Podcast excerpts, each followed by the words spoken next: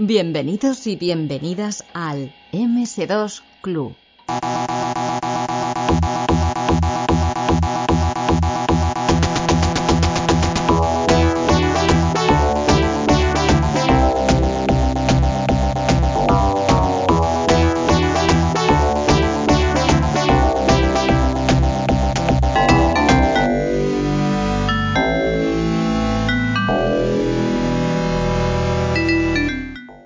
Programa de hoy íbamos a tener a un desarrollador de los 80, que empezó en los 8 bits, que es José Vicente Pons, pero por motivos de salud no ha podido estar. Pero sí que hemos traído a, su hijo, Carles Pons, que le hemos engañado aquí para, pues para contarnos un poquito pues todas esas vivencias de, los 8 bits, ¿no?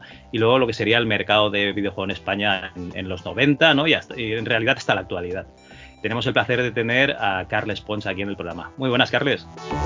Hola, buenos días, ¿qué tal? Pues nada, un placer tenerte por aquí. Gracias a ti por la invitación. lo dicho, un placer tenerte porque la verdad es que te, llevo mareando bastante tiempo, así que nada, al final ya, ya hemos podido quedar.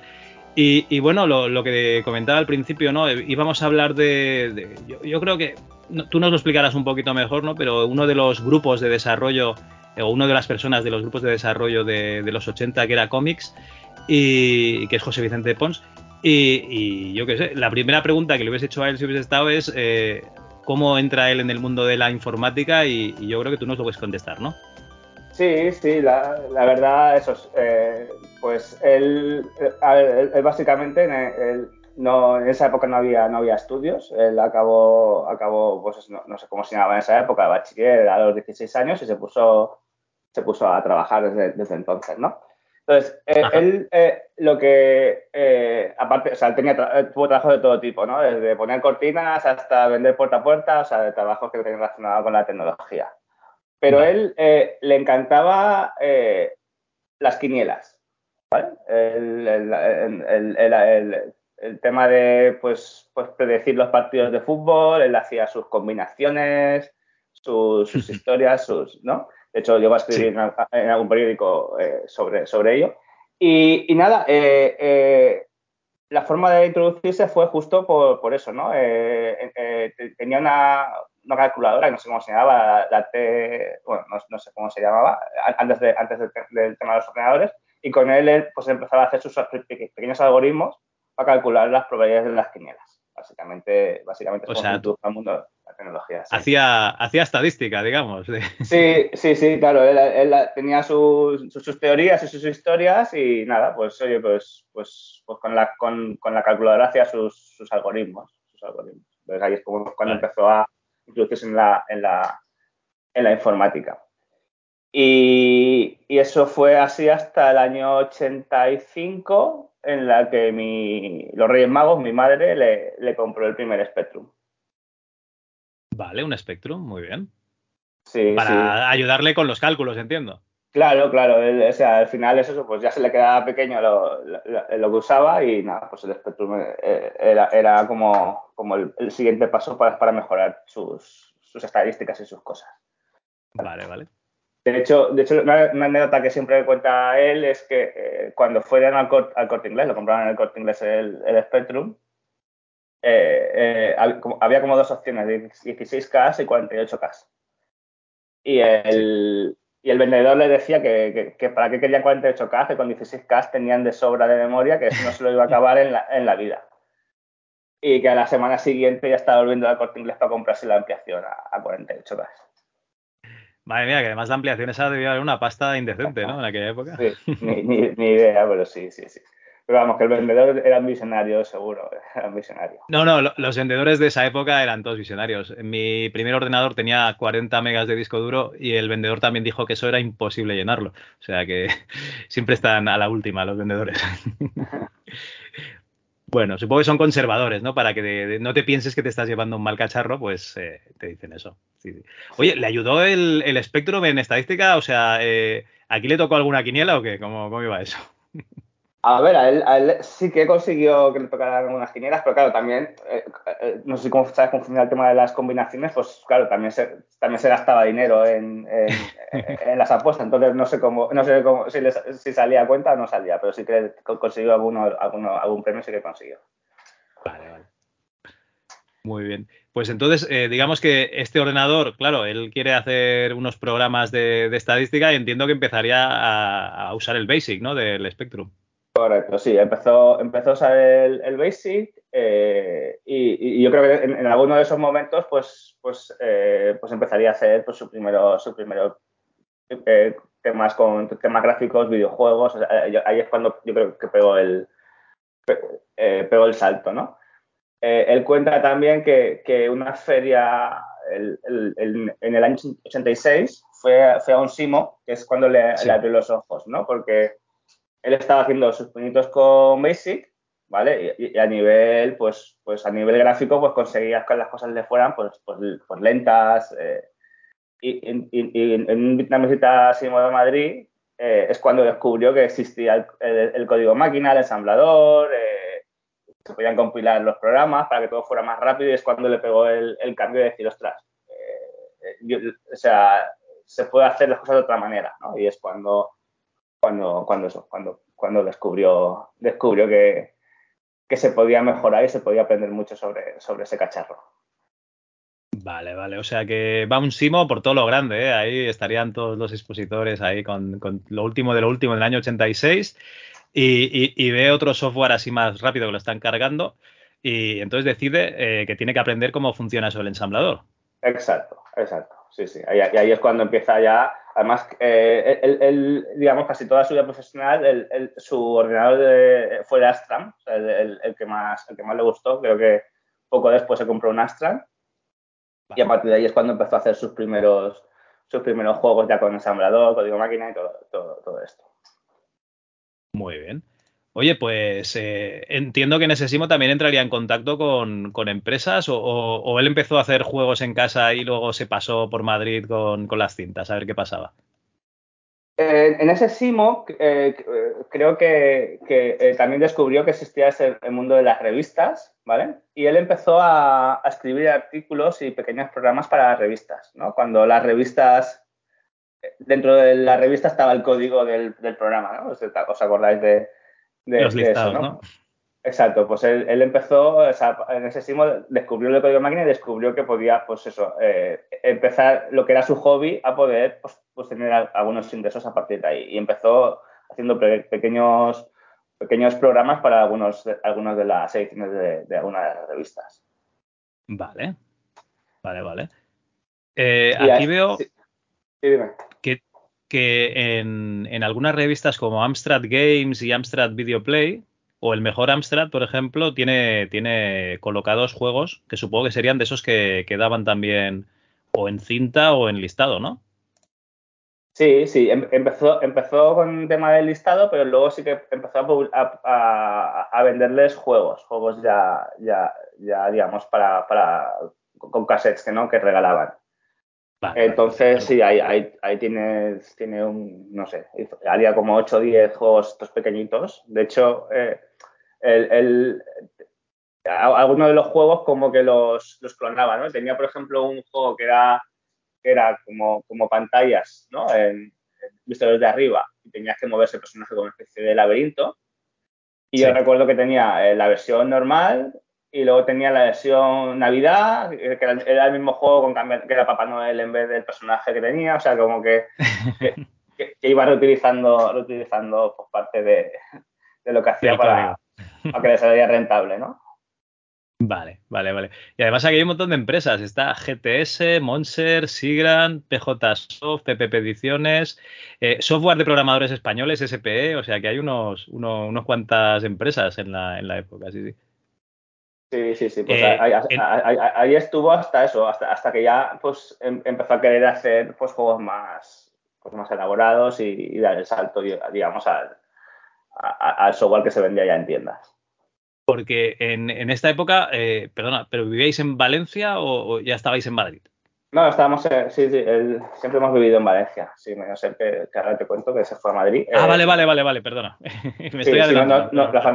la, familia se, hemos vivido en Valencia y, nada, eso. Eh, eh, él hacía este tipo de juegos, pero sí que tenía en la mente más, ambición de decir, ostras, pues yo quiero acabar haciendo juegos que, pues los que en ese momento estaban de moda, de que se vendían en las tiendas y tenían pues eso, esa repercusión. Y empezó a hacer juegos ya de, de, de, más alto, pues, más alta calidad y ya empezaba a ver cómo, las, cómo podía ir a las, a las empresas de entonces, a Dynamic, a Opera, e intentar pues trabajar para ellos y venderles sus juegos.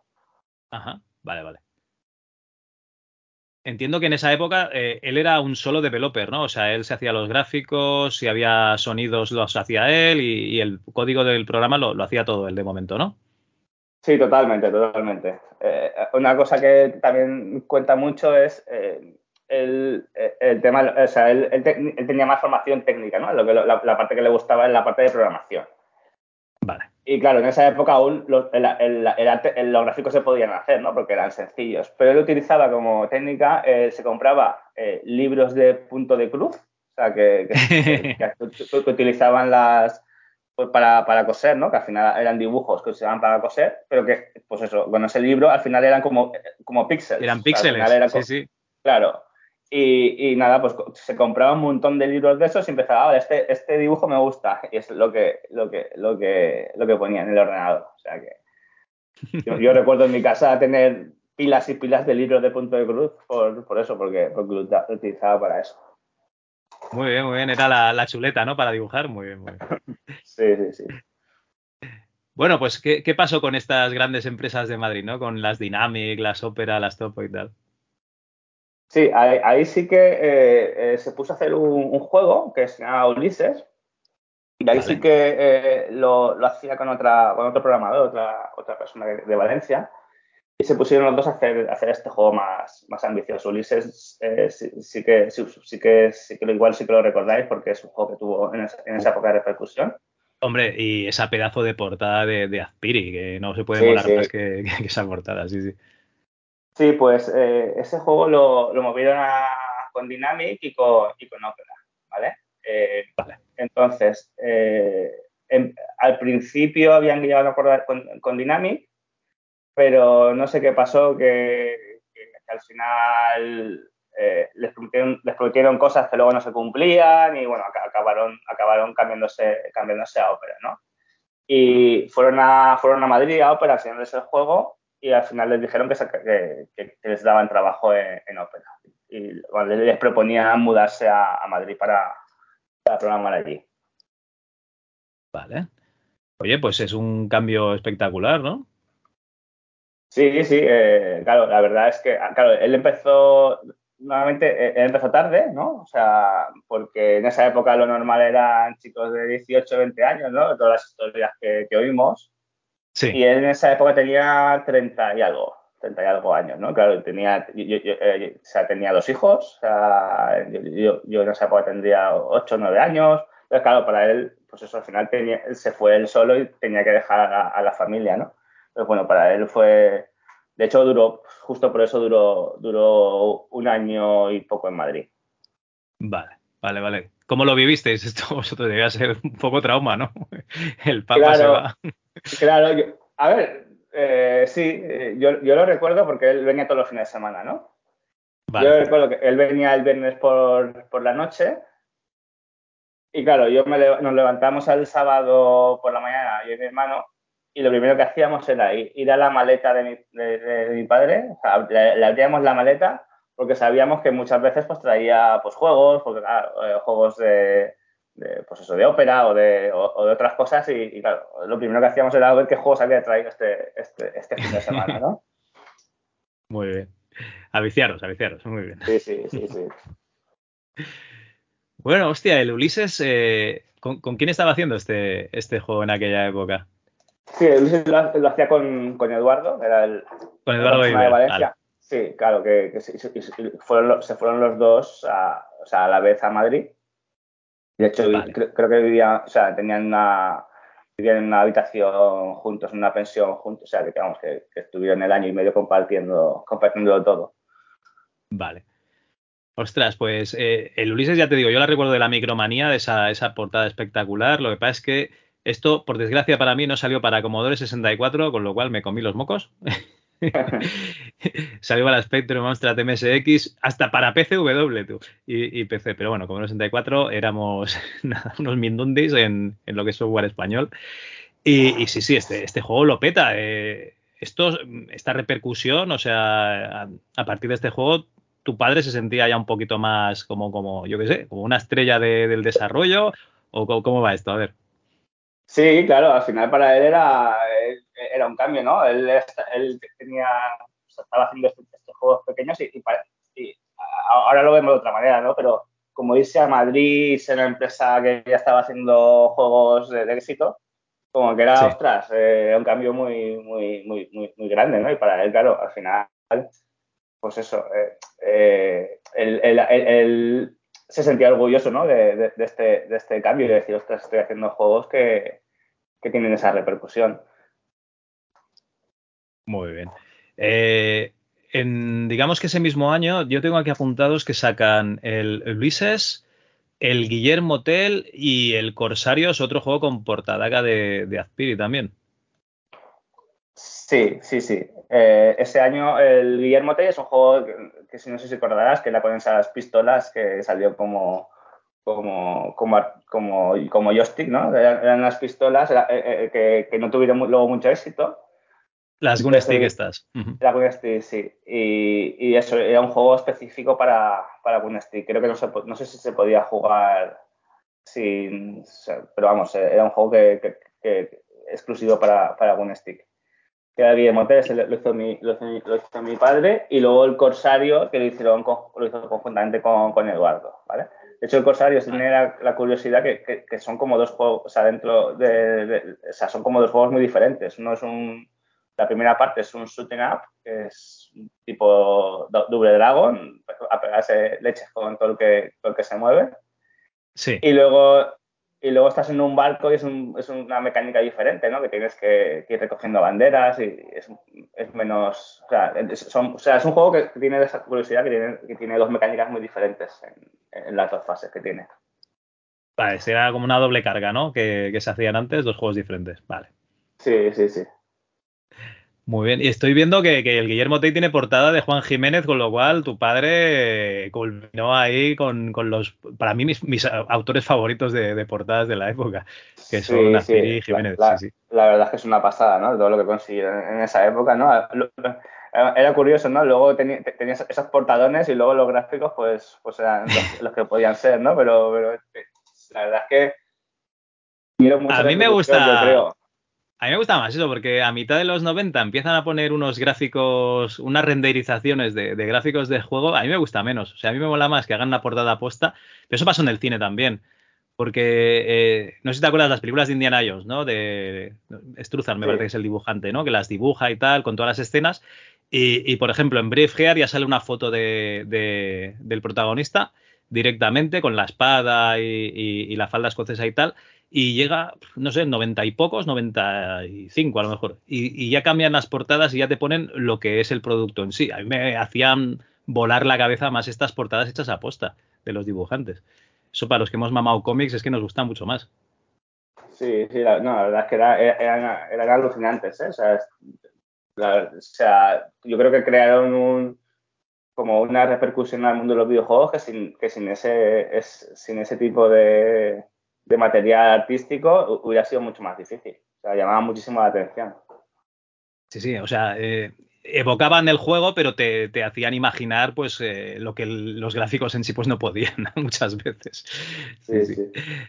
Bueno, eh, tu padre sigue en ópera. en el 90 sacan Golden Basket bajo el, sello Opera Sport, que en esa época, en el 90, estaban intentando sacar juegos de, de, deporte. Y además saca el Mitos también sí, pero eh, ahí sí que hay un cambio. O sea, ah, vale. Eh, después de, Corsarios, eh, llega un momento en que principalmente mi padre se cansa de ir de Madrid, ¿vale? De, pues eso, de ir, y volver todas las semanas. De hecho, tiene como algún ataque de ansiedad, de que, pues, que, no está, empieza a sentirse mal, pues eso, tanto, tanto trajín. Y deciden el y Eduardo volverse a Valencia y eh, montar, montar una pequeña empresa que se llama Atomics, ¿vale? en la que seguir haciendo juegos desde Valencia y obviamente su, su cliente principal, la idea era que, que, fuera, que fuera Opera, por, por, por, eso, ¿no? Va a hacer, hacer juegos desde Valencia para, para Opera. Aunque hacen alguno que no, es, que no, que no, que no lanza Opera. Por ejemplo, vale. más 7, tú más 7 que saca, que saca Delta, creo que es, sí, tú más 7. Delta, Delta, sí. Sí, pues eso, tú sacan tú más 7, saca eso, eh, lo que has dicho, Golden Basket y, y Mitos desde, desde Valencia. Porque digamos que cuando estaban en Madrid ellos eran eh, trabajadores de ópera o eran freelancers, como se solía hacer. Sí, ellos, ellos, eran trabajadores. Ellos, ellos tenían su nómina. Ah, vale, vale, vale. O sea, tenían, sí, tenían un contacto con, con ópera, tenían su nómina y sí que recibían algo de, o sea, aparte de la nómina, eh, pues por tema de royalties y tal, sí que tenían contacto en que recibían, dependiendo de ventas y todo eso. Pero, pero sí que eran trabajadores en sí mismo de ópera. Vale, entonces cuando van a Valencia ya fundan esta, esta Comics, ¿no? Que sería el, el nombre eh, o la sociedad para, para vender los juegos a, los clientes finales. Y, claro, cuando tú estás en Valencia, que no estás en Madrid, encima de, del estudio, pues eh, supongo que habría alguna desavenencia también, ¿no? Porque este, este Tuma 7, además yo me, suena haber leído que, que se, se, publicó como diciendo de los creadores de, Ulises y Corsarios, ¿no? Una cosa así, o sea, se publicitó diciendo que, esto es de los grandes creadores de otros juegos de, de ópera. O sea, que Delta se aprovechó ahí un poquito de la, de la publicidad, ¿no? Sí, sí, yo yo sé que se ahí Opera se enfadó cuando, cuando hicieron ese, ese anuncio.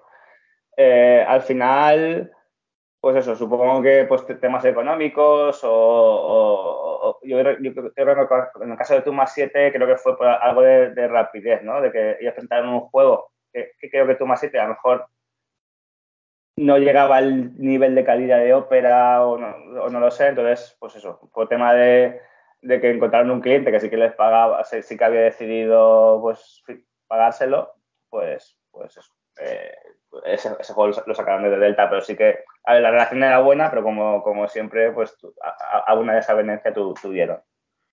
Vale, es que estamos hablando del año 90, que ya esto es la, la decadencia de los 8 bits, o sea, el 90, 91, 92 es decadencia total. De hecho, Opera yo creo que aguanta hasta el 91, espérate que lo miro.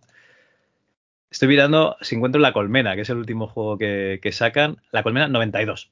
Pues aguantan hasta el 92 y, y, y ya Opera des, desaparece. Pero claro, yo, eh, el camino de cómics yo sé que, que, ha ido surgiendo con, con, otros desarrollos, ¿vale? Pero ya no, yo creo que los 8 bits ya debió ser el último trabajo casi de tu padre, ¿no? Este tu más sí, 7 de Delta. Sí, eso. Eh, hicieron. No recuerdo el, justo el orden de estos tres: tu más 7, Mitos y, y, y, Golden Basket. Y Golden Basket. Uh -huh. sí, sí, sí, que. Pues sé que, que, o sea, que, que, que, tanto Mitos como Golden Basket, que quedan así juegos, no, no acabaron de tener el, el éxito que, que, esperaban, ¿no? Por una parte, eh, Mitos tiene la, la leyenda de que es un juego muy, muy difícil, ¿no? O sea, es un juego que es muy chulo y cuando juegas y, y a niveles avanzados, o sea, es, es, bastante bonito. Pero sí que era un juego que tuvo esto de que, era muy difícil y que tuvo malas críticas por eso, ¿no? Que, no, la, no, acaban de pasar de las primeras pantallas. Y con Golden Basket, pues tampoco acabó de, funcionar, ¿no? Era, eh, eh, ellos intentaron hacer, en esa época, los juegos de deportes muchas veces eh, no eran 5 para 5, ¿no? Por ejemplo, los juegos de baloncesto a veces eran 1 para 1 o 2 para 2. Ellos intentaron hacer un juego de 5 para 5 y no acabó, de, no acabó de funcionar del todo. Vale, igual era un poco lento, quieres decir, al meter sí. tantos jugadores. Sí, no sé, no sé si era porque lento porque, o porque la mecánica no aceptaron, pero sí que no, no, no, no, acabó de funcionar del todo bien, ¿no?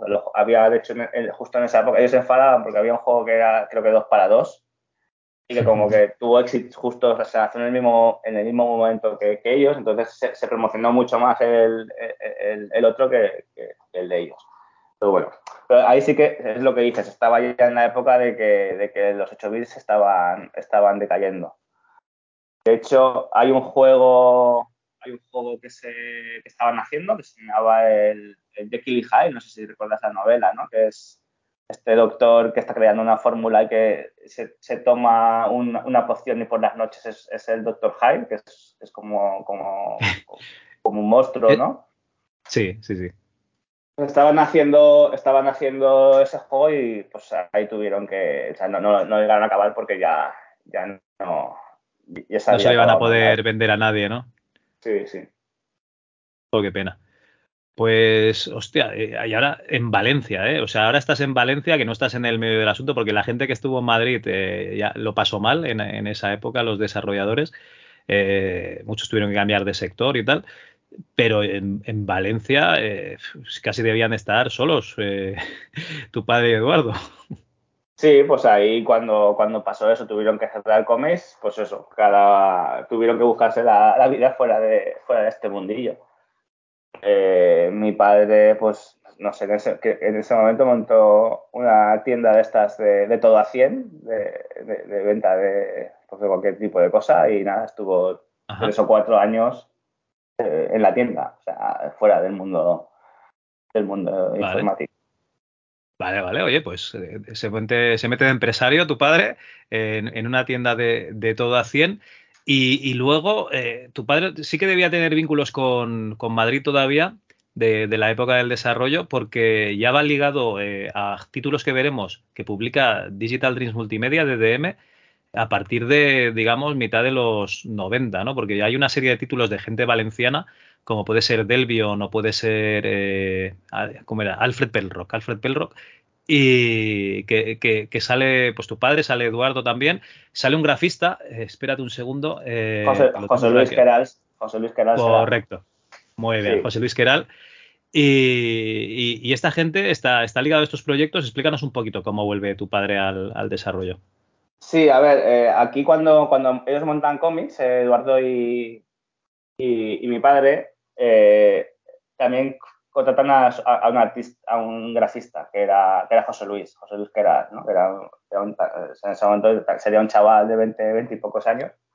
Y, y nada, en, en, el año que estuvieron, pues estaban a, estaba ahí. Entonces, eh, cuando llegó la época mala, estuvieron tres o cuatro años sin, sin hacer, pues hubo un día que vino José Luis, oye, que, que tenemos que volver, ¿sabes? Eh, y nada, pues pues a partir de ahí pues montaron ese pequeño grupo de gente de Valencia que, que quedábamos, quedaban, de hecho quedaban en mi casa, ahí, ahí donde me, me, ha llegado la, la, afición yo creo, ¿no? De que quedaban todos los miércoles o jueves en, mi casa a, a, a, avanzar con los juegos, a hablar de un montón de cosas y yo me, me, quedaba ahí en la puerta escuchándoles y yo creo que ahí se me ha quedado se me ha quedado la, el la gusanillo por, de por, por, los videojuegos, ¿no? Y, y, y nada, y a partir de ahí pues primero como como, como eso, como hobby o como cosas que hacían después del trabajo y poco a poco se empezó a hacer un poquito más, más serio e intentaban volver a, volver a vivir de, los videojuegos, ¿no? En esa época eh, con, con, Vicente Penades que hizo,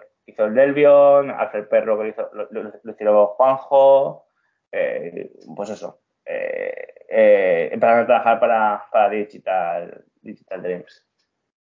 Es que entrar a trabajar para Digital Dreams es un poco extraño, ¿no? Porque eh, es, eh, negociar con, con, Mario en aquella época debía ser un poco complicado.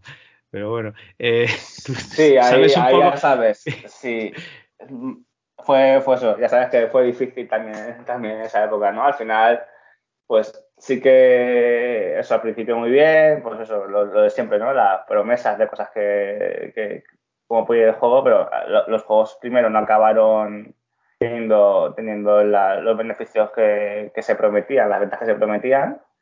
Sí. Y luego lo, un poco lo mismo, empezaron a hacer eh, juegos, otros juegos, no era el Police Manager, que era un juego eh, de, de, en el que tú eras policía y tenías que controlar una ciudad.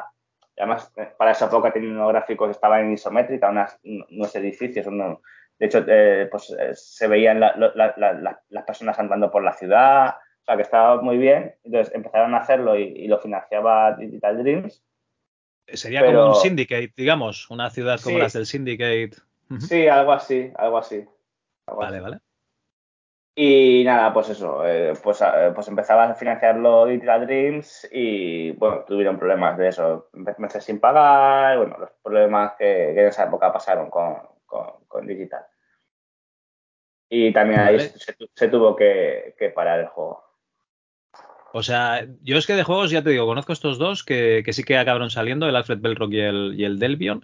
y desconozco todo el resto de proyectos que hacíais, si, si había más desarrolladores que, se quedaron proyectos por el camino, todo esto lo desconozco porque además hablando con, eh, con Alex Penades y con, y con Juanjo tampoco no, ellos ven su proyecto pero tampoco no te comentan, ¿no? ¿Qué, más se estaba haciendo en paralelo? Entonces, eh, ahora mismo...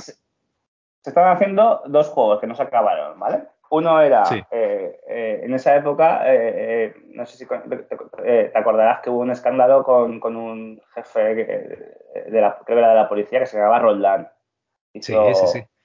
Que hizo un, o sea, hizo un descargo, luego se fugó a, Laos, creo, ¿vale? Entonces, eh, eh, eh, era un juego que se llamaba La fuga de Roldán, ¿vale? La fuga. La fuga de Roldán, sí.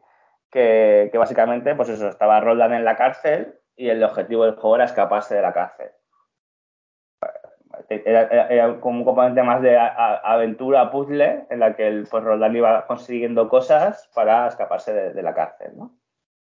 Y ese juego fue lo mismo.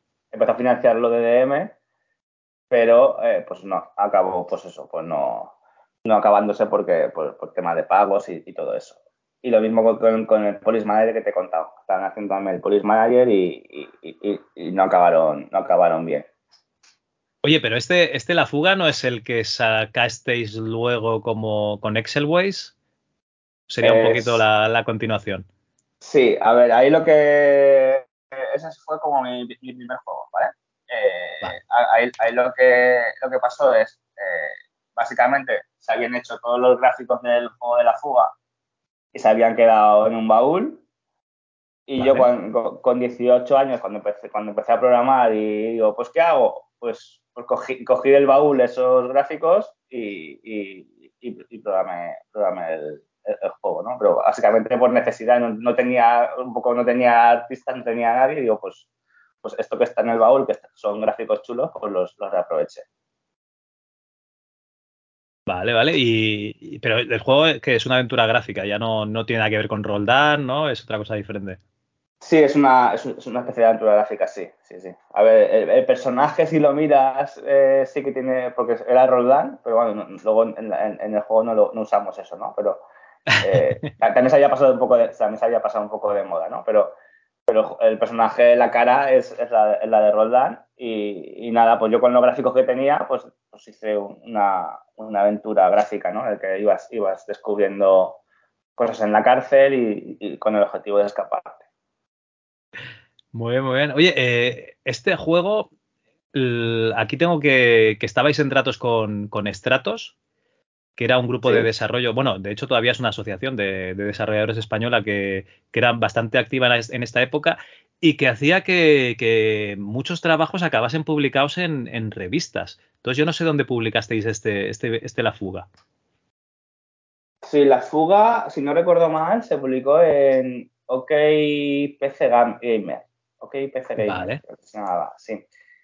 Eh, que, a ver, que en esa época, de hecho lo recuerdo, es como mis primeros ingresos con, con, videojuegos eran 500.000 pesetas. 500.000 pesetas, ¿vale?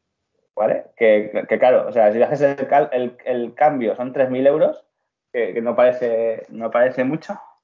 ¿Y cuántos meses de desarrollo? Claro, por eso eh, fue igual de tratar de un año en hacerlo, ¿vale? Pero para mí era un dineral, o sea, o sea para mí en esa época, no sé, eh, 5.000 euros o alguien que está estudiando, 500.000 pesetas, alguien que está, que está estudiando, eh, era, un, era un dineral.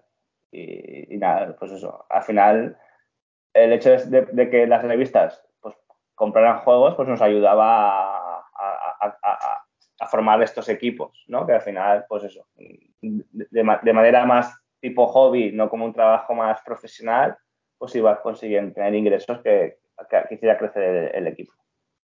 Vale, vale. Y perdona, que me he adelantado, ¿eh? O sea, estaríamos en, en cómics, ¿vale? Eh, desarrollando estos juegos para, para DTM. Eh, por aquí tengo apuntado eh, Tic Tac Toc. Que aquí ya sí que sí que me pierdo porque. Pues, pues este. No, me, ahora mismo no me suena Tic Tac Toc. ¿Sabes de qué iba? No, no, no, eh, como grupo de, desarrollo. O sea, tengo apuntado ah. Tic Tac Toc y luego ya Excelways. Ah, vale. el, cambio de, el cambio de nombre de cómics a Tic Tac Toc y luego a Excelways. Sí, Pero si no te suena a ti, seguramente es fallo mío, lo apunté mal. No, no, puede ser. O sea, eh, es que no recuerdo el, antes de Excelways, el, eh, o sea, si usaban algún nombre, puede ser que usaban Titato como nombre así en clave, no, no, no, algo no lo sé. Vale, vale. Sí, ¿Y pues este Excelways? Eh, o sea, yo, aquí lo que pasó es eso, que, que, que con, con, la, con el tema de DDM, ¿vale? Que, que eso, que al final la gente se, se, pues, pues eso, se desanimó con el tema de los videojuegos, ¿no? Y, y ahí lo que pasó es que, por ejemplo, eh, del grupo, José Luis y Juanjo se fueron a Inglaterra a, trabajar allí en videojuegos, o sea, un poco, un poco como el, grupo se volvió, se volvió, a deshacer, ¿no? Y ahí, sí que la mayoría acabó de alguna forma u otra siguiendo trabajando en videojuegos, a casi todos. Pero como que el, grupo se volvió, se volvió más o menos a deshacer y, digamos, mi padre es el, que intentaba seguir viviendo, viviendo digamos, haciendo juegos desde, desde Valencia. Vale, vale, vale.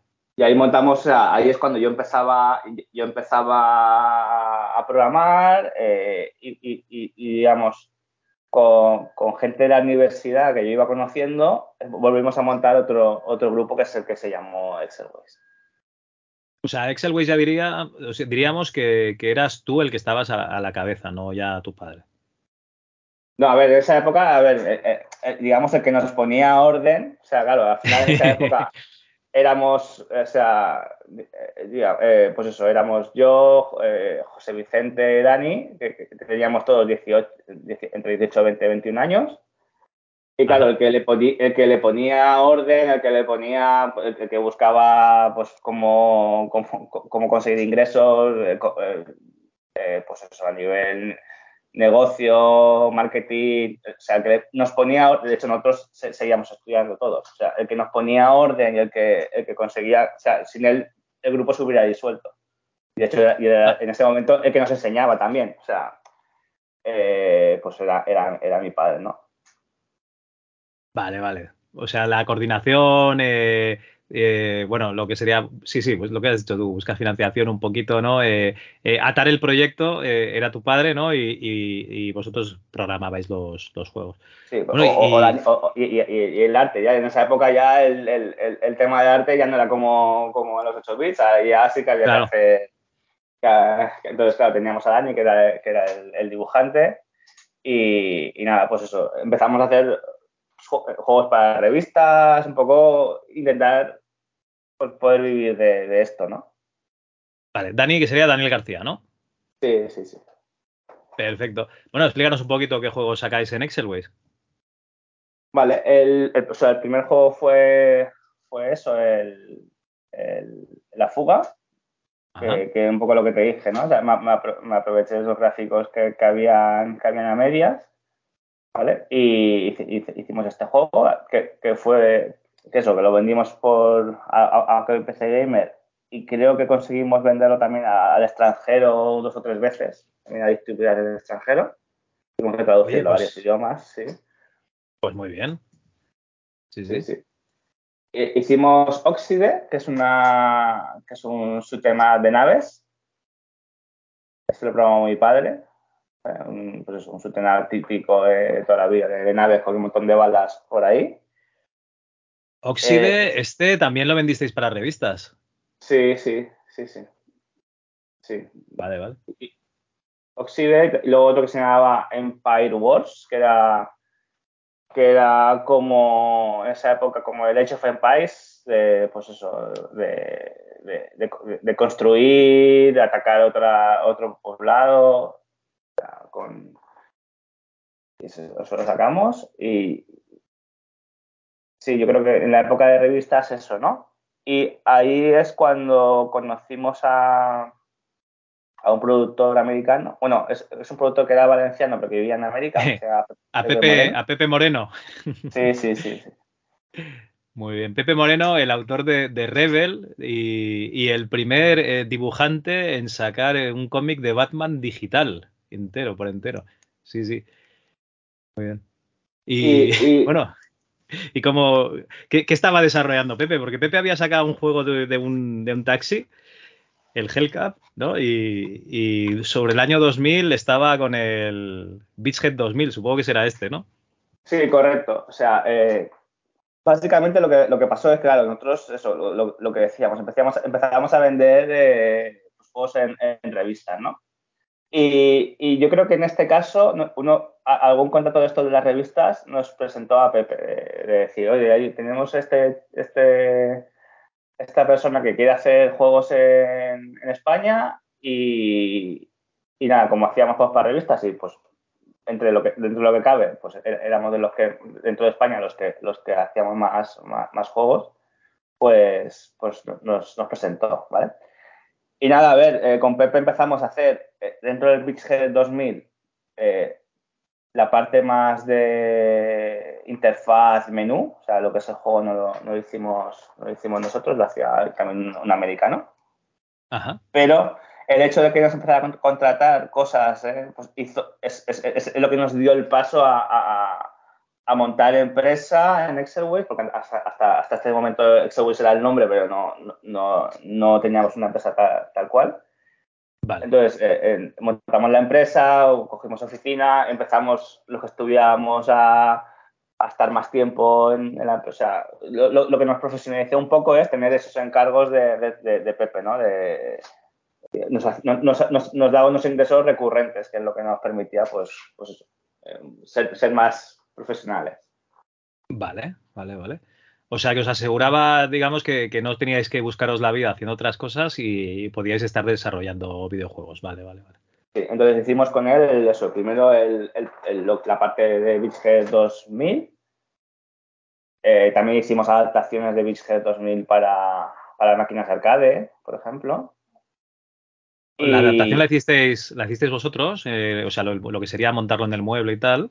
Sí, o sea, sí, no, la parte software, o sea, la parte software, la, no, o sea, lo, lo, que es la, la, maquinaria no, pero la parte vale, software vale. de adaptación sí lo hicimos nosotros. Y eso, y, y, y eso nos, nos, permitía pues ir, ir, ir, ir, teniendo ingresos. Y ya hicimos con Pepe eh, el juego Real Domino primero y luego Tiger Hand. Vale. Y esto lo sacáis, eh, digamos, lo desarrolláis con Pepe, pero ¿quién comercializaba el juego luego, cuando ya estaba hecho? Eh, él, eh, no, eh, él tenía un, un acuerdo, creo que se llamaba Digital Fusion, que era una distribuidora americana. Vale. Vale, de hecho creo que luego Digital Fusion la compró Infogrames. Uh -huh. Sí, o sea, y, y, y, y, era, como el sello de serie B de Infogrames, algo así. O sea, digamos, los juegos que no llegaban a la calidad de Infogrames, pues, pues acababan, los, los distribuían a través de Digital Fusion. Vale. Entonces, eh, como Pepe tenía allí buenos, o sea, tenía buenos contactos en, en, Estados Unidos y pues conseguía distribuirlo, distribuirlo allí. Y, vale, luego Beachhead, vale. y luego Beachhead fue un éxito. O sea, Beachhead, lo que fue Beachhead 2000 fue, fue, un, fue un éxito allí. Hostia, me estuvo hablando Pepe que, que en China se lo pirateaban el juego, estaba súper enfadado porque dice, estos chinos estaban todos jugando al Beachhead y yo no veía un duro. Sí, sí, sí no, pero, pero, pero, fue un juego que le, que le, fue, que le fue bastante bien y eso hacía que, pues, que, que Pepe, pues eso, que, que, que pudiera hacer más, más, juegos.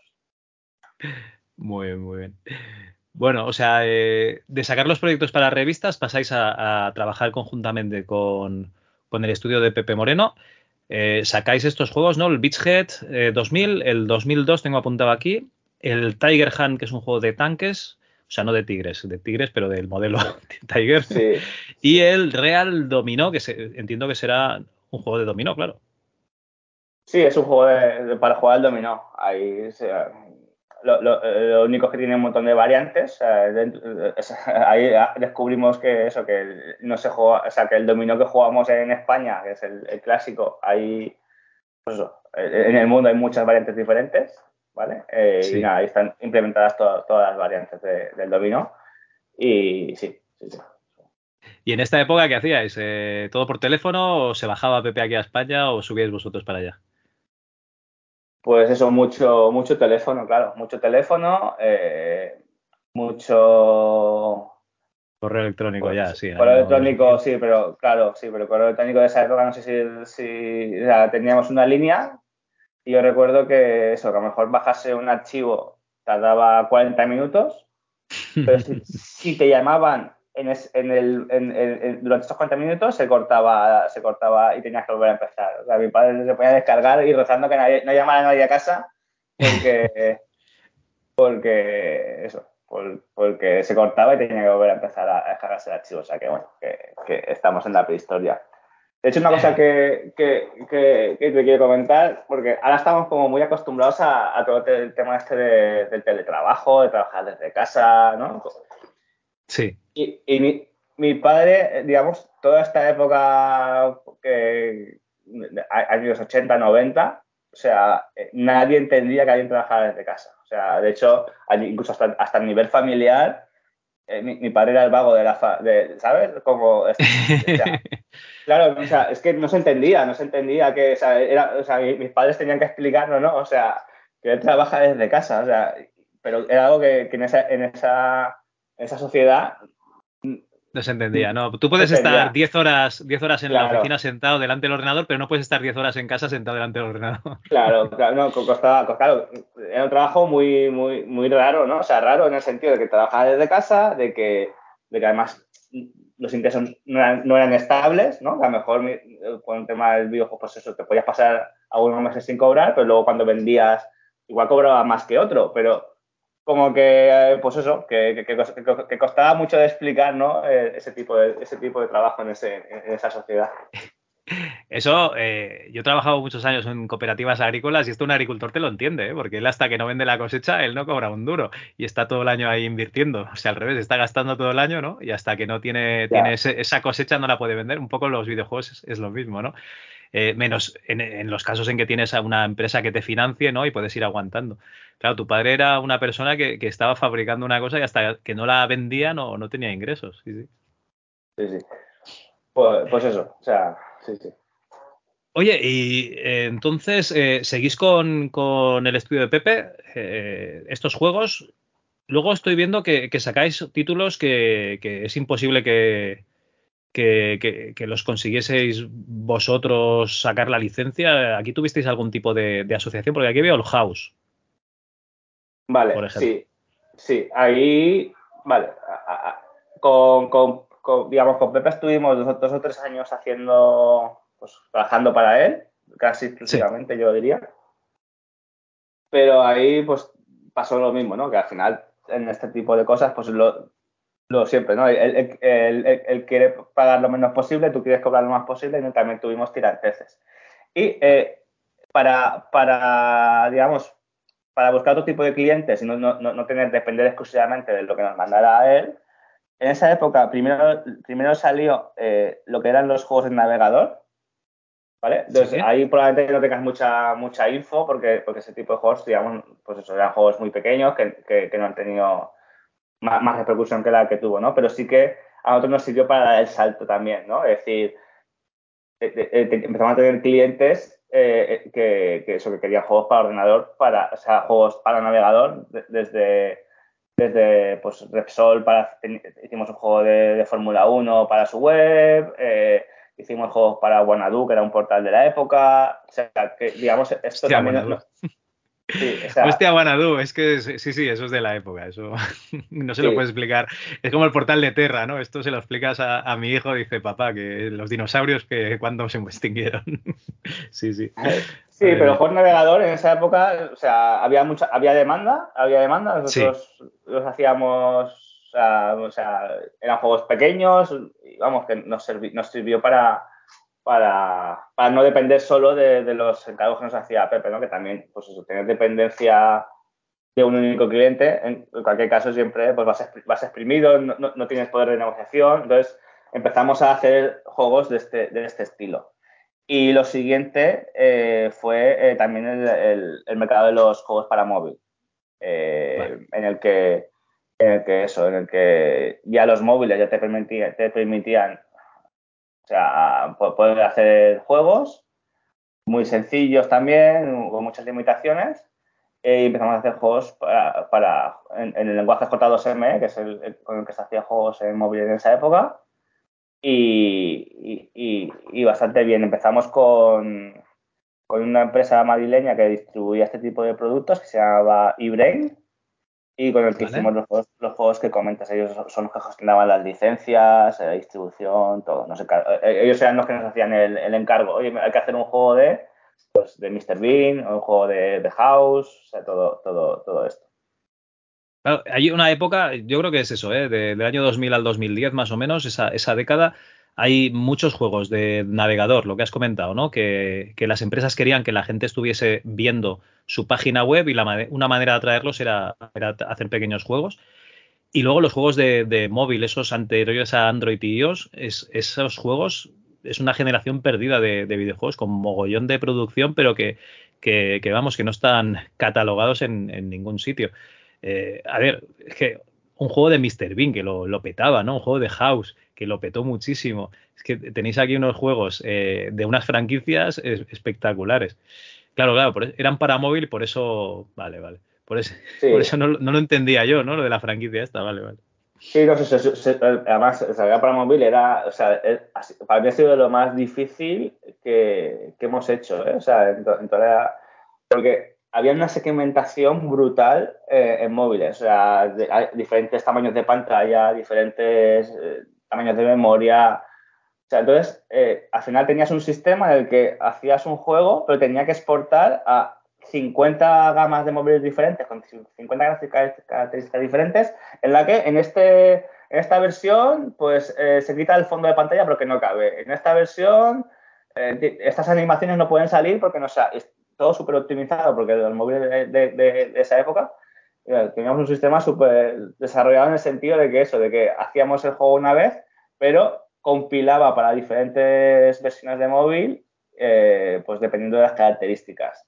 Y claro, luego testearlo, o sea, era como muy, muy duro, ¿no? Es decir, ostras, este testearlo que tenías que tener un modelo de cada móvil para testearlo, claro, Claro, claro, o sea, o sea porque, porque claro, ahora también hay mucha segmentación de móvil, pero tú haces un juego para Android y, y, normalmente va, ¿vale? Pero en esa época eh, normalmente no iba. O sea, siempre había alguna cosita que, que pues, era, era, era, era, de las cosas más complejas que hemos hecho. Sí.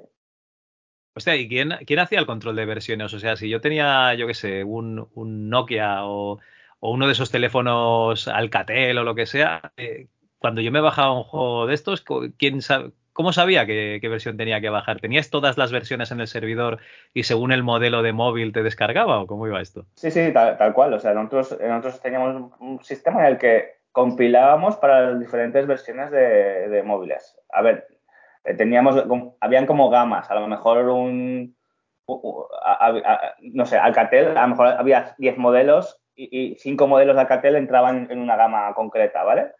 Eh, pero sí, básicamente eso. Eh, teníamos una versión para cada. O sea, cuando, cuando alguien se descargaba el juego, miraba su, su, dispositivo y según eso elegía, elegía qué, versión qué versión descargarse. Madre mía. Vale, vale. Bueno, Excel Ways, entonces hacéis juegos para navegador y juegos para, eh, para móvil después. ¿Volvisteis a hacer alguna cosa para, para ordenador o consola? Eh, sí, sí, hacemos para, para, ordenador, pero digamos juegos, eh, por ejemplo, eh, juegos más, igual, más, más del apartado de Serious Games, quizás. hicimos uno que se llamaba El desafío de Walkie, que era un juego de prevención de riesgos laborales. Básicamente era un juego en el que aprendías a ir a la carpintería y ponerte el casco, ponerte un protector de guantes, o sea, ese tipo de cosas. Era, una aventura gráfica, pero con, ese objetivo. Eh, hicimos. A ver que recuerde. Em, o sea, alguna cosa hicimos, pero yo te digo que, que quizá no. O sea, después de Tiger Hand siempre eran proyectos como más, más acotados o por, por eso, porque quedan en cargo de alguien. Eh, ¿Sabes? Vale, vale, vale. Y, y Excelways estaríais así hasta 2011 aproximadamente, ¿no?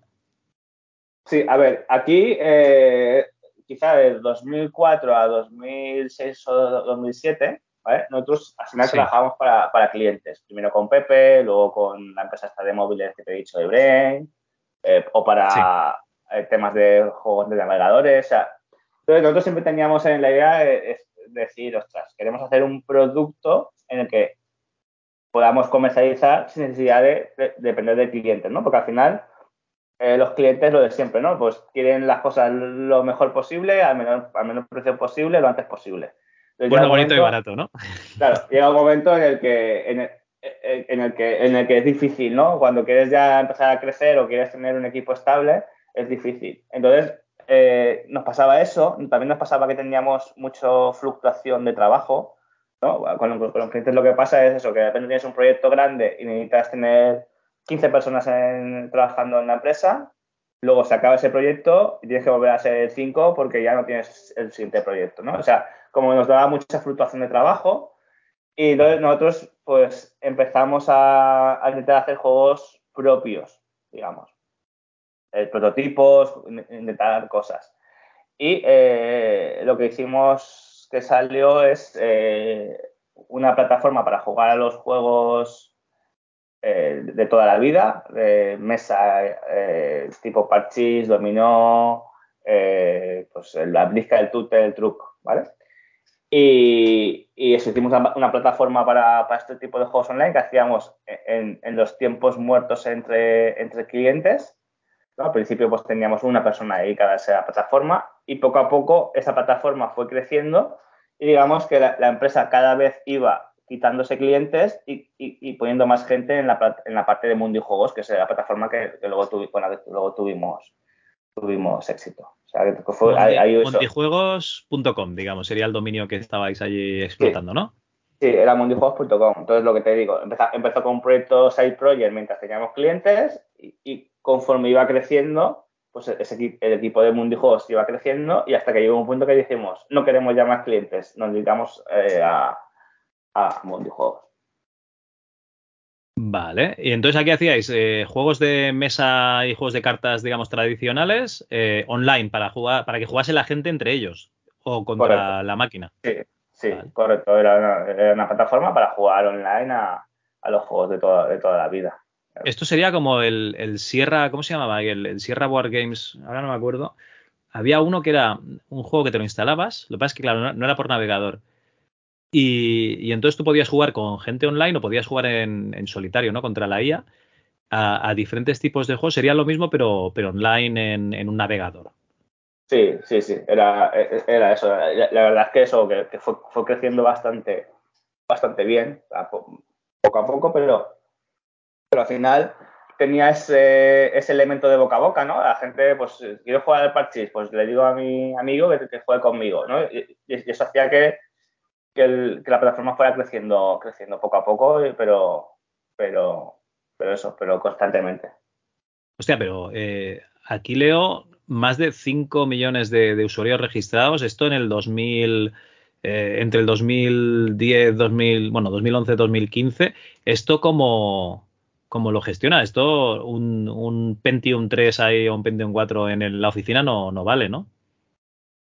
Sí, nada, teníamos, teníamos un servidor que estaba, o sea, que estaba también en, Barcelona y teníamos un, en esa época se llamaba, no sé, hosting, o sea, un hosting que nuestros servidores que nos, que, nos, que nos que nos gestionamos desde, desde, Barcelona, ¿no? que, también la gestión era mucho más compleja que, que ahora, ¿no? Porque ahora eh, tenías un proyecto, necesitas más capacidad, pues vas a vas al servicio de la nube, a Amazon y dices, pues quiero tres máquinas más.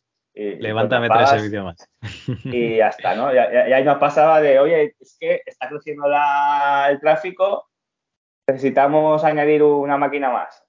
Y te decían, bueno, sí, la semana que viene, eh, tal. Y decías, que la semana que viene no, es que, es que si no, no me aguanta, ¿sabes? y todo era como más, más, pesado, ¿no? era todo más... Pero bueno, era, es lo que había en esa época y nada, pues ibas creciendo poco a poco a nivel de servidores. ¿Y el, y el modelo de negocio que era publicidad o, registro? O sea, suscripción. Sí, a ver, eh, empezamos, ha ido cambiando, ¿vale? Eh, empezamos con un modelo eh, que era, era, de suscripción, ¿vale? Pero la suscripción era, valía un, euro al mes y era con lo típico de esa época de envían SMS al 727, ¿sabes? Eh, y, con eso pagabas, o sea, con un SMS, ¿vale? Entonces, eh, empezó con un modelo así más de, suscripción, ¿no? siempre ha sido, ha tenido apartado freemium en que podías jugar gratis, pero tenías como ventajas por, suscribirte. Pero luego, eh, eh, a, lo largo de los años, descubrimos que el modelo que funcionaba mejor fue el de compra de fichas. Entonces tú comprabas, comprabas monedas de la plataforma y, y con eso podías, podías apostar, podías tener tu, tu, avatar más chulo, podías hacer más cosas. Lo, que descubrimos con ese modelo es que, eh, igual que un modelo de suscripción, pues tienes como unos ingresos, tú le pides al usuario que pague una, una, cantidad eh, de, pues, pues, eso, uno, dos, tres, cinco euros de suscripción. Eh, descubrimos cuando pusimos monedas es que había gente que, que se gastaba mucho más dinero. O sea, que se podía gastar 40, 50, 60 euros al mes eh, en, compra de monedas. O sea, entonces, que al final, pues eso, eh, si ese entretenimiento de esa persona que se dedica horas y horas a, esa plataforma, pues no le importaba gastarse ese, dinero en, la plataforma. Y entonces descubrimos que, en, este, en este modelo tipo, tipo freemium, pues que hay un porcentaje de usuarios que, pues, que, gastan, que, gastan más, que gastan más dinero. Vale, o sea, lo que hacen la gente es comprar dinero dentro del juego, pero nunca va a haber un retorno, ¿no? O sea, esto no es una, casa de apuestas en realidad. Eh, no, no, no, Vale, vale, vale, vale. Hostia. No, no, a ver, que, gente hay, hay, adicta a cualquier cosa, ¿no? Es como lo de los sobres de, del FIFA, ¿no? Que hay gente que, que, estaba ahí superviciada. Entonces, el modelo de negocio era, era, este. Sí, además lo que, descubrí, lo que descubrimos es que que, entre comillas, los juegos eran lo de, eran lo de menos en el sentido de que eh, era un sitio donde la gente chateaba, donde la gente se conocía. O sea, al final era. era una red social. claro, una red social donde, donde la gente, pues eso, con, tiempo libre, pues, pues iba a jugar al parchís y lo que, lo que hacía que la gente volviera no era volver a jugar al parchís, era volver a ver a sus amigos del parchís. No sé cómo. O sea, era más, era más eso. Entonces eh, yo creo que es una de las cosas por las que funcionó. funcionó. Vale, vale, vale, muy bien. Hostia, eh, esto eh, no lo has comentado, ¿no? Esto estamos hablando de Acamon Entertainment, que justo antes de, hablar contigo estaba con un colega que se dedicaba a la bolsa y me dice, hostia, esto era una empresa que, con pasta de Carlos Blanco o de Carles Blanco. Y yo digo, no, no, sé de qué me estás hablando. y, luego lo estaba, lo estaba buscando. Esta, esta empresa eh, la subisteis y se vendió por una pasta, ¿no? Sí, sí, sí. O sea, nosotros con el proyecto lo empezamos con, con Carlos, con Carlos Blanco, ¿vale? En 2005 eh, empezamos con él, ¿vale? Básicamente, al final, lo, que nos ha pasado, nos, pasó siempre es que nosotros éramos unos buenos desarrolladores de videojuegos, pero eh, quizás éramos unos malos comerciales o una mala gente de marketing o de, de negocio. O sea, nunca hemos sido eh, buenos, buenos en eso, ¿no? Entonces, eh, pues conocimos a Carlos y, Carlos tenía pues las habilidades que a nosotros nos faltaban y llegamos a un acuerdo con él en el que nosotros desarrollábamos los juegos y se encargaba de la parte de, de comercialización, buscar financiación, toda la parte pues, que nos gustaba menos y, se notaba peor. Y, nada, entonces, eh, desde 2005 hasta 2010 teníamos como un acuerdo entre nosotros de que al final eh, trabajábamos en el proyecto y nos repartíamos los ingresos, eh, digamos la empresa de Carlos y nosotros. Sí. Y en 2011 es cuando montamos Acamon, que, que fue la empresa que, que, luego vendimos, ¿no? Al final eh, lo que decidimos es eh, montar la empresa por, varias razones, ¿no? Pero una parte, en ese momento queríamos buscar, financiación de, fondos de capital eh, de riesgo y también, y también el objetivo de, venderla, que es lo que, lo, que pasó después. Entonces, tal como estábamos antes, que éramos dos empresas diferentes, que nos repartíamos los ingresos, digamos, la estructura no, no, no era correcta para buscar financiación. Entonces ahí montamos a y, y, digamos profesionalizamos un poco, un poco más eso para, llevarlo para llevarlo eso a, sobre todo a, internacional, porque en esa época éramos líderes en el mercado hispano de este tipo de juegos y pensábamos que podíamos, podíamos ir a otros países, ¿no? A, se, se, se había tenido éxito en España porque no iba a tenerlo éxito en, en otros países. Entonces, cuando buscamos financiación, que fueron dos millones de euros de financiación por dos fondos de capital español, que fueron Axon y Bonsai, y, y nada, pues, pues, ahí pues nos cambia, nos cambia también mucho, ¿no? De, de ser una empresa muy, pues, muy familiar, muy un tipo de empresa, a decir, no, es que ahora queremos ir a otro, a otro nivel. Madre mía, porque entonces, claro, teníais que montar la misma infraestructura que teníais en España, teníais que montar en diferentes países, ¿no? Eh, operamos eh, desde, desde, España, o sea, digamos, al final, ah, vale. eh, sí, no, no, no, al final sí que había que adaptar los juegos, por ejemplo, claro, a lo mejor el, no sé, el, el, el, el, Tute es un juego español y a lo mejor en Italia se juega un juego que es parecido al Tute, pero no se llama Tute, tiene algunas reglas cambiadas, o sea, había, mucho, mucho de adaptación de, sí. de juegos. Eh, y luego, y luego, pues la comercialización ya se hacía marketing online, o sea que no, no, no había, había, había un responsable de cada país, pero estaba en España, o sea que no, no, no, no montamos. Vale, y a nivel montamos. y a nivel de infraestructura, o sea, ¿lo seguíais soportando todo desde Barcelona? Sí, a, a nivel, sí, la, la, parte más, o sea, de hecho, teníamos dos sedes, una que era Valencia y otra Barcelona. En Valencia estaba la parte más producto, tecnología. En Barcelona, pues fue creciendo más la parte más, eso, más de comercial, de marketing. Entonces teníamos como dos, dos oficinas. Ah, perdón, me, me, refería a los servidores, ¿eh? a, a, lo que sería la infraestructura de, de red. Sí, a ver, ahí eh, hubo, no recuerdo en qué año, pero claro, cuando salieron los servicios en la nube, eh, pasamos a, a Amazon sea, no, no recuerdo qué vale. año fue eso. O sea, cuando ya, vamos, fue una liberación. Eh, sí, porque te digo, la gestión era, era, más, era más complicada. Entonces, con Amazon todo, todo era más sencillo. que, supongo que también más caro, pero bueno, al final nos daba mucha más flexibilidad. Vale, vale, vale. Bueno, eh, a Camón, eh, digamos que la, la acabáis vendiendo mmm, en el 2015, tengo aquí apuntado. Sí, sí, sí, sí. A ver, la vendimos en el 2015, aunque, aunque estuvimos en un, en el, estuvimos casi un año para el proceso de venta, porque al final, pues eso, eh, buscas, buscas varios compradores a ver si sube el precio, eh, pues la negociación, todo eso. Y la vendimos en el final de 2000, 2015. Vale. ¿Y, ¿Y, siguen activo, por curiosidad? En... Sí, sí. Es la, plataforma? Sí. Sí, eh, eh, a ver, eh, nosotros la vendimos en 2015, la vendimos a un fondo de inversión canadiense que lo que hizo es compró varias empresas de, de mundo de, de, este mundo de, de juegos eh, tradicionales y, las fusionó, como dicen, o sea, un poco la idea de ellos era, nosotros éramos eh, fuertes en, en España, Latinoamérica, Francia, Italia, bueno, pues mercados más de eh, eh, sur de Europa, ¿vale?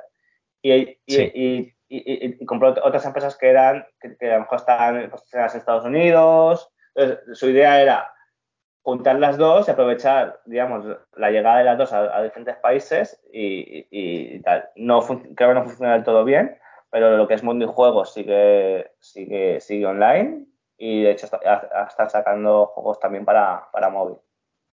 Vale, vale, vale. Bueno, eh, no sé cómo decirte esto, ¿no? Pero con, con un montón de pasta en el bolsillo y, y, sin, y sin curro, pero con ganas de hacer cosas, ¿qué, qué, qué haces a partir de 2015? Claro, ahí ya mi padre sí que se medio retira, ¿vale? O sea, 2015, en esa época ya tendría los 60, 60 o no, 2015, sí, 62. Mi padre sí que ya se lo toma todo con, con calma, ¿vale? Pero claro, yo, yo tenía 30 y, 30 y pico, bueno, pues, pues al final eh, pues de, de, decide seguir haciendo cosas, ¿no? Entonces eh, montamos, montamos No Spoon. no Spoon. Nosotros decimos que es un laboratorio, de hecho creo que estuve tres meses, tres meses de descanso entre comillas después de la venta y montamos, vale. montamos No Spoon. Eh, que nosotros decimos que es un laboratorio donde, donde nos gusta experimentar con, con tecnología, ¿vale? Eh, entonces, eh, hacemos juegos, pero, digamos, intentamos aplicar el videojuego a otros sectores. ¿vale? Básicamente es el, o sea, no, solemos hacer un, juego para publicar en Steam o para publicar en PC. te, te cuento algún ejemplo. Eh, por ejemplo, tenemos una, una, una, aplicación de juegos educativos que se llama Cocoro Kids, que son juegos para niños entre 3 y 6 años, que es una aplicación para, para móvil. Intenta que eh, los niños aprendan a través de, de, juegos. ¿vale? Tenemos, tenemos, también Triple que es una empresa que hacemos juegos para, para casinos. Tenemos eso, eh, slots y, y ruletas para, para casinos. Eh, tenemos eh, Play and Go, que es una startup que, nació basado, basado en el éxito de Pokémon Go. Y hacemos experiencias geolocalizadas, pues, principalmente para el sector turístico. básicamente vas con el móvil y te va proponiendo misiones geolocalizadas, un poco como, como Pokémon Go, pero digamos enfocadas a una, a una actividad turística que, que alguna ciudad o algo quiera promocionar. Y, nada, este tipo de, este tipo de, cosas. O sea, es, por ejemplo, eh, estás visitando Salamanca, ahora tienes que buscar el astronauta de la catedral, por decir algo, ¿no? Exacto, exacto, sí. Experiencias de este, de este, estilo, sí. Vale, vale. Oye, pues eh, estáis aquí gamificando otros sectores, digamos, ¿no? Sí, sí, sí. nosotros decimos experimentamos y nos gusta experimentar con nuevas tecnologías. Ahora, pues eh, también estamos haciendo un juego para, para blockchain a ver, a ver cómo, funciona, o sea, experimentando cómo los videojuegos y, las nuevas tecnologías pueden, pueden convivir. Vale. Entonces, eh, lo que sería eh, desarrollo de videojuegos tradicionales, ahora mismo no, no, estaríais interesados, no estáis haciendo, ¿no? No, no, ahora mismo no estamos haciendo, pero, pero bueno, que nunca se sabe, ¿no? O sea, al final es si se sale una oportunidad buena, pues la podríamos, podríamos hacer. el, tema de los juegos tradicionales es un poco lo que, lo que hemos hablado, ¿no? De que eh, es como las películas, ¿no? Tú haces el proyecto, tardas dos años en hacerlo y luego lo lanzas y puede salir bien o puede salir mal. Como no tienes poco margen de maniobra. Entonces nosotros intentamos buscar modelos de negocio que sean mucho más pues, estables, en el sentido de, por ejemplo, tenemos la aplicación esta para, para niños, pues es un negocio que, oye, si lo lanzamos y no funciona todo bien, puedes hacer cambios y, o sea, tienes como más sí, son, sí, son, prototipos que si, que si van funcionando los puedes ir mejorando, ¿no? Digamos. Exacto, son, son como servicios que, que no, no, ya te digo, no, no, es como, no es como el modelo de lo lanzo y, y ya está, ¿no? Sino que que tienes margen de maniobra, oye, oye, está funcionando bien, pues, o está funcionando mal, pues, pues cambiamos esto, o sea, tienes como margen de, maniobra. Nos gustan más eso, esos modelos de, negocio. Muy bien, muy bien. Oye, eh, yo estoy haciendo de profe de, alumnos de, FP de informática. ¿Y qué tipo de, perfil buscáis cuando, cuando estáis contratando a gente?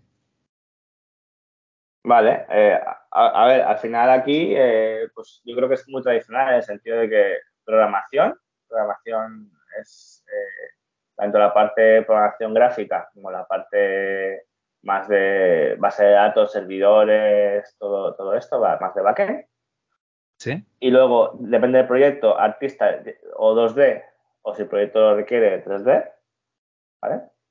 Y, y luego, eh, pues, pues a lo mejor hace, hace, hace falta hacer algún diseñador o tester, músico, un poco, un poco de todo, ¿no? Pero digamos, las, los dos grandes grupos siempre es programación y, arte. Y lo que sería el, a nivel de, currículum, o sea, eh, ¿qué preferís? ¿Que vaya la gente con un título o con un portfolio y miráis lo que, lo que ha hecho antes? A ver, yo siempre lo digo que, aquí lo importante no es, o sea, no, es el papel, el, el, título, o sea, siempre es lo que sepas hacer, ¿no? Eh, el portfolio es lo, lo, que, lo más importante y lo que yo siempre recomiendo que, la gente haga, haga lo, más, lo más posible, ¿no? A ver, el, el, hacer una carrera o el hacer tener unos estudios siempre te, te ayuda al objetivo, ¿no? Porque eh, pues te puede, te puede servir de guía, te puede servir para, para saber qué tienes que, estudiar, pero nosotros hemos tenido algún caso de gente totalmente autodidacta que, que, ahora con internet tú puedes formarte de un montón de cosas y, y nada, o sea, lo importante es lo que al final el portfolio lo que sepas hacer. O sea, las ganas que tengas de hacer cosas, ¿no? Y que las presentes luego en, la entrevista de trabajo. Muy bien. Vale, vale. Bueno, eh, no Spoon, eh, Kokoro, ¿no? Eh, la página de No Spoon la tenéis en nospoonlab.com. La página de Kokoro es kokorokids.app. ¿Y tienes alguna, alguna cosilla más que estéis desarrollando ahora mismo? Mira, estamos, digamos, como proyecto nuevo que ahora tenemos ganas de, hacer es, eh, estamos experimentando con la, inteligencia artificial, ¿no? Ahora está muy de moda, eh, el chat GPT, todo esto, entonces estamos intentando ver cómo podemos utilizar esas tecnologías para, sobre todo para el tema conversacional, ¿no? Ah, estamos acostumbrados a que las antropográficas tú puedas, tú tengas que eh, elegir la frase que le quieres decir al personaje pues estamos eh, un poco viendo cómo podemos utilizar este tipo de tecnologías de inteligencia artificial para tener una conversación mucho más pues, natural con, un, con, personajes de un videojuego. Entonces estamos experimentando eso a ver si hacemos un juego basado, basado en, esta, en esta idea. Vale, vale. Yo en, todo este mundo de marketing online, ¿no? Que se, que se dice, dicen el chat GPT va a acabar con todo, ¿no? E incluso se programan bots, ¿no? Para que, para que atiendan a, la, gente, ¿no? Directamente en la, en la página web con esa, a través de esa IA. Y, vosotros lo vais a aplicar, digamos, a, algo más gamificado. Sí, esa, es, la, esa es, la, idea. Estamos ahora con, con, experimentos a ver, a ver qué tal. Muy bien. Oye, esto es un generador de aventuras conversacionales eh, espectacular. Sí, sí. sí, sí, es una pasada. Sí, sí. No, la verdad es que, es que viene, viene, viene con fuerza eh, todo, todo, este tema de la, de la IA. Muy bien. Bueno, te voy a hacer unas preguntas que le hago a todo el mundo que pasa por aquí. Vale, entonces eh, la primera de ellas sería, eh, si hablásemos de videojuegos que han marcado tu vida, tendrías que decir un par de ellos. Vale. Yo diría que a mí siempre me ha gustado el género de aventura gráfica y a mí el juego que siempre cuando, cuando me hacen esta pregunta, que es el Lego de Tentacle, es el juego que, que, que, o sea, que, creo que es el juego que he jugado más, veces, ¿no? O sea, me, encanta. Vale, pues y por, por, decirte otro, sí, no sé, la verdad que sí. Y por decirte alguno de otro género, eh, no lo sé quizá, quizá el Comandos, ¿no? El Comandos de Piro también me, fue uno de los juegos que también me, gustó, me gustó mucho. Vale, la estrategia, muy bien. La estrategia, sigilo, así un poquito de combinar habilidades de personajes. Vale, vale. Muy bien. Dos, dos, juegos espectaculares, muy bien. Y, bueno, yo, tampoco, por, decirte, yo, nunca he sido un, jugador, o sea, o sea, a mí siempre me ha gustado jugar a juegos por probandos. Nunca, o sea, pocas veces me, he, pasado, me, he viciado un juego en concreto eh, y he dedicado muchísimas horas. O sea, siempre he sido más de probar juegos diferentes, diferentes mecánicas para, para aprender qué cosas hacían, pero no, no, he sido de viciarme un juego en concreto. pero estos dos sí que te los habrás pasado, ¿no? Sí, estos dos sí, estos dos sí, pero... Ah, vale, vale. Muy bien. Bueno, y la siguiente pregunta sería, eh, si tuviésemos que torturar a otro desarrollador, ¿a, quién traerías tú aquí? Desarrollador, artista, ya, me entiendes. A ver, eh, no, sé si ha ido, José Luis creo que no ha ido, ¿no? José Luis Queral, si, si lo podéis traer, porque también hay una historia desde, esa época que ahora dirige el IT3D, que, que es una Y además se fue, a, se fue al extranjero, ¿no? Se fue a Inglaterra también a programar, ah, un poco como Juanjo, sí. Sí, sí. Pues creo que, puede, también contar algunas historias. Muy bien. Pues me apunto aquí a, José Luis. Lo tengo apuntado porque eh, hablé con eh, Natalie Ortega, que estuvo en Alfred Rock, la que hizo los, gráficos, y, ah. lo, tengo aquí también apuntado a José Luis, pero oye, eh, me pongo en contacto con él. Perfecto. muy bien. Pues bueno, oye, eh, Carles, muchísimas gracias por habernos atendido y habernos explicado, pues, eh, eh, todas las historias, ¿no? De, desde cómo lo vivió tu padre, un poco el, inicio del desarrollo de, videojuegos en los 80, ¿no? Hasta la época actual. de verdad, gracias y quiero que le traslades un saludo, un abrazo a tu padre de nuestra parte. Vale, muchas gracias.